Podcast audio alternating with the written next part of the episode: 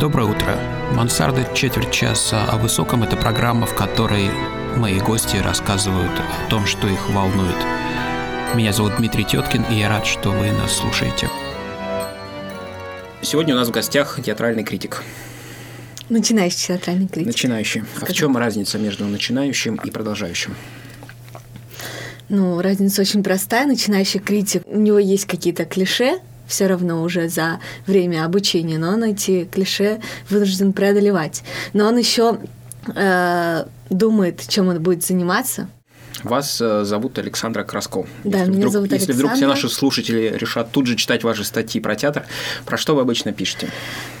Я пишу про современный театр, в основном. Это с какого года театр стал современный? 85-й, 97-й? Мне кажется, театр становится современным э, тогда, когда он отвечает... Э, отвечает времени, в котором мы живем. Начало современного театра следует считать начало 2000-х годов. А, потому что на переломе между 20 и 21 веком... Еще и тысячелетие да, еще и, и тысячелетие, что-то очень интересное с театром произошло, и появились э, и новые режиссеры, и новые тенденции, и с этого времени, от начала 2000-х годов до сегодняшнего времени, театр э, очень э, сильно развился и очень сильно поменялся. Вот все-таки театральная критика – это строгая наука, там есть своя рецептура, какие-то весы, и за субъективизмом скрываются какие-то строгие каноны, оценки, или там какая редакция с кем дружит, или это какая-то форма такого чистого творчества и чистой субъективности критика, или вот вы все-таки кто? Мне кажется, что это э, соединение угу. науки и э, живого творческого процесса театральный критик э, соединяет в себе как историка театра, так и практикующего зрителя, скажем так, который э, оце оценивает э, живой творческий процесс. Безусловно, нужно знать историю театра, нужно знать театральные контексты и э, базируясь на пласте, на определенном, на, на знаниях, собственно, э, те знания и основы профессии, которые нам э, дают в институте. Как, как вас учат в институте? Я знаю, у вас есть такие задания, как, например, э, портрет, там, актерский, да, или режиссерский даже, интервью, да, вот что, из каких кирпичиков складывается ваша профессиональная идентичность? как таковому написанию статей mm-hmm. нас не учат. Нас учат гораздо большему.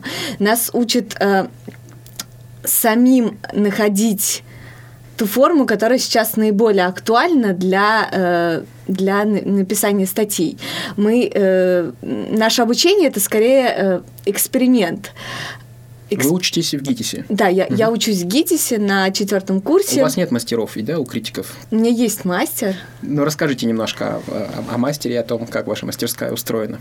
Я учусь в мастерской Ирины Леонидовны Алпатовой, но также и хожу на занятия к другим мастерам. И э, с начала обучения, когда я пришла в театральную критику, э, я совершенно не знала, как писать рецензии, и наверное, скажу вам, что я и сейчас на самом деле не знаю, как писать театральные ну, рецензии. Может быть, это здоровое состояние? Наверное, потому что каждый раз, когда ты пишешь, э, когда ты задумаешь писать какую-то статью, угу. ты каждый раз заново ищешь форму, заново ищешь слово.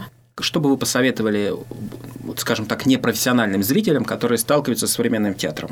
Я знаю, многие люди уходят из театра, потому что там материация, или там скучно, или там непонятно. Вы, вы смотрите спектакли, которые вам неприятны, или вы уходите из зала? Критик обязан смотреть все, и критик ни в коем случае не должен уходить со спектакля, даже если... То есть вы себя приковываете наручниками в начале спектакля? Нет, не приковываю. Работа критика это прежде всего анализ. Даже если спектакль э, тебе лично не близок, ты обязан с, точки, с профессиональной точки зрения оценивать его. Как, скажем, как врач. Ну, давайте пока от недостатков перейдем к достоинствам. Что вам, что вам лично нравится в театре?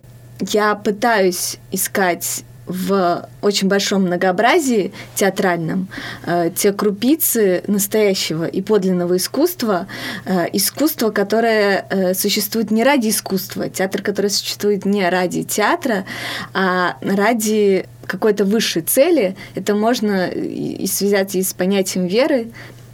Театр, который стремится к совершенству. Это во многом утопическая идея. И в этом смысле я могу сказать, что настоящий театр э, в, в моей э, судьбе начался с театра Анатолия Васильева. Я видела всего лишь несколько постановок, и понятное дело, что к тому времени, когда я э, пришла в профессию, уже э, уже практически невозможно было посмотреть его постановки. Я смотрела записи его спектакля, я э, читала о нем, писала первые рецензии о его спектаклях, ну, которые уже идут в школе драматического искусства уже более 10 лет или даже еще больше. Так получилось однажды, что я, я начала э, знакомиться с театром Анатолия Васильева и э, с тем театральным миром, который его окружает. И Однажды я попала на спектакль э, «Возмездие 12» режиссера Клима, ученика Эфроса и Васильева. И для меня открылся вот такой уникальный, удивительный, чистый театр, чистое искусство. Искусство ради достижения полноты, достижения совершенства.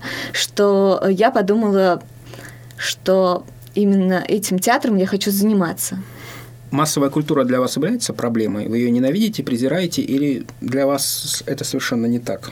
Что такое пошлость, Саша? Ставь вопрос ребро. Что такое пошлость? Сложно ответить на этот вопрос, но я могу сказать, что это происходит, наверное, интуитивно. Если в спектакле спектакль похож на, э, скажем, на сериал, на что-то, что может длиться бесконечно долго, э, спектакль, в котором пережевываются всем известные затертые э, истины и тому подобное. То есть нет чего-то чего-то основного, что режиссер бы хотел сказать.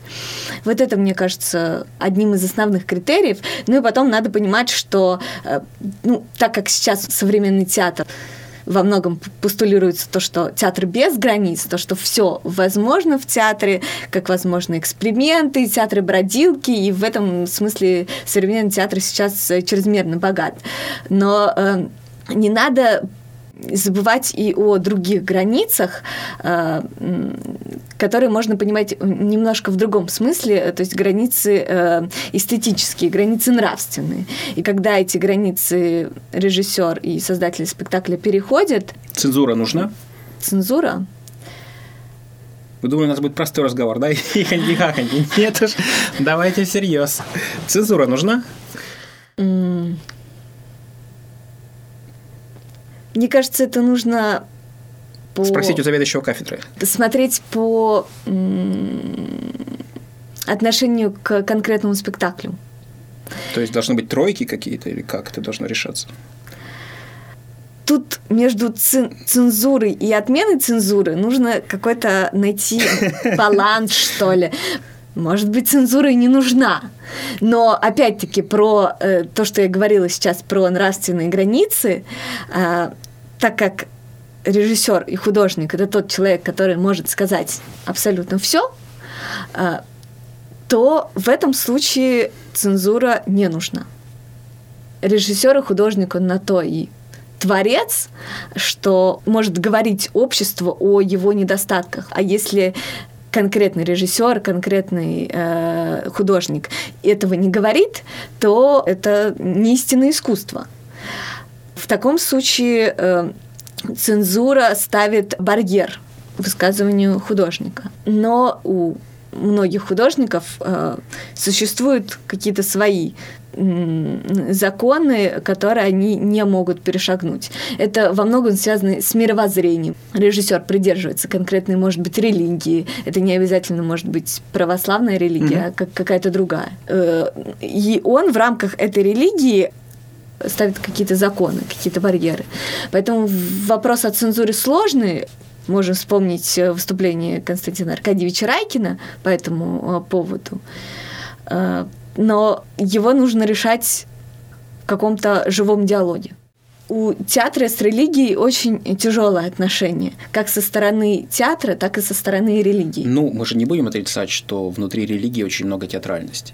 Какие прекрасные выходы, проходы, а костюмы, а миракли средневековые. Если говорить конкретно про меня, я э, писала одну свою историческую работу про э, театр и ритуал на примере творчества известных режиссеров и реформаторов 20 века э, Антонина Арто, Ежи Гротовского и Питера Брука. Угу. И э, если посмотреть на историю развития театра, начиная с античных времен, то театр и религия всегда очень тесно соприкасались друг с другом. Но надо понимать, что, оказываясь, живя в 21 веке, мы э, имеем за плечами опыт 20 века, опыт э, неверия и разрушения и храмов, и осквернения святынь. Угу. И э, очень интересно посмотреть, как э, театр и религия, театр и вера могут найти какой-то общий диалог. Ну, может быть, последний вопрос. Вы такой нетипичный критик в том смысле, что вы все-таки сами занимаетесь творчеством. Вы пишете стихи. Что вы думаете про поэзию, вообще про поэзию в театре? И хотите ли вы сами когда-то вот вырваться из зала, отбросить блокнот и заняться режиссурой? Это очень интересный вопрос, о котором можно много говорить, но так получилось, что стихи я начала писать в начале лета этого года серьезно. А, и, э, наверное, это во многом благодаря тем людям, э, с, которыми я общаюсь. Э, Но у вас еще отец людьми. достаточно известный поэт, да? Да. Так что тут... У меня отец, его уже угу. нет в живых, но так или иначе он был очень хорошим поэтом, который писал о вечности и писал о э, том, о чем мы сегодня говорили, о э, том, как достигнуть совершенства и как вырваться в другое пространство. Ну и вот этим летом вы начали писать стихи. И сколько уже написали?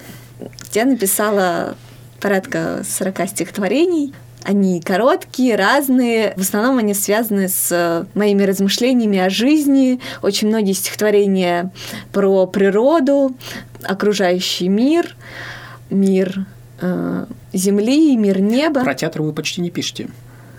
Да, про театр я не пишу. Это очень интересно, что вы это заметили. Э, в какой-то момент мне захотелось вырваться за пределы театра. И мне кажется, поэзия — это очень хороший опыт расширения зрения. Поэзия э, вмещает в себя целый, целый мир, целую огромную вселенную. И ты можешь не замыкаться только на конкретном спектакле, на конкретной там, театральной коробке, mm-hmm. а ты можешь э, с помощью стиха, с помощью образа, который э, лежит в, в первооснове стиха, ты можешь рассказать о, обо всем мире с его тайнами, чудесами, также горем и страхом. Ну, режиссура вас привлекает, мы когда-нибудь увидим ваш э, спектакль следующим летом. Если в этом году вы начали писать стихи, то через год вы уже можете что-нибудь ставить. Ведь многие люди пришли в режиссуру и с критики в кино, многие из какие-то там сценаристы занимались режиссурой и прочее. Или режиссура для вас это святая корова и... Я считаю, что режиссером нужно родиться, и наверное, у меня другая дорога, э, дорога во многом э, наблюдателя, но и также возможности, возможности э, что-то что рассказать людям и возможности э, творчества, выраженное в стихах и прозе. Но э, режиссура меня очень привлекает, восхищает, и мне кажется, режиссер это тот человек, который может много сказать всему миру современному. Что ж, такая романтическая версия э, профессии режиссера от театрального критика. Спасибо, было очень интересно. И даже если вы будете просто литератором, поэтом и критиком, я надеюсь, что этого вам хватит, вам будет с этим интересно. Спасибо вам.